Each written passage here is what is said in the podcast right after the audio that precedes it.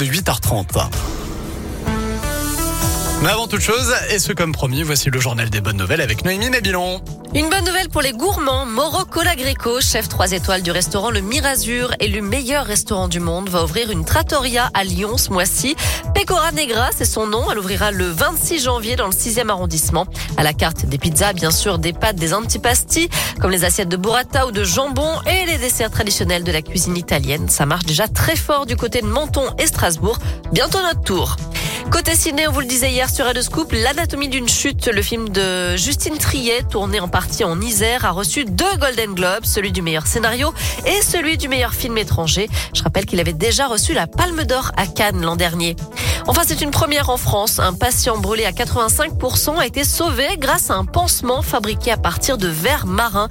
Un dispositif qui a permis d'oxygéner les plaies en permanence et donc de mieux les cicatriser. Ce patient a retrouvé une peau parfaite sur le dos, l'abdomen et la nuque d'après France 3.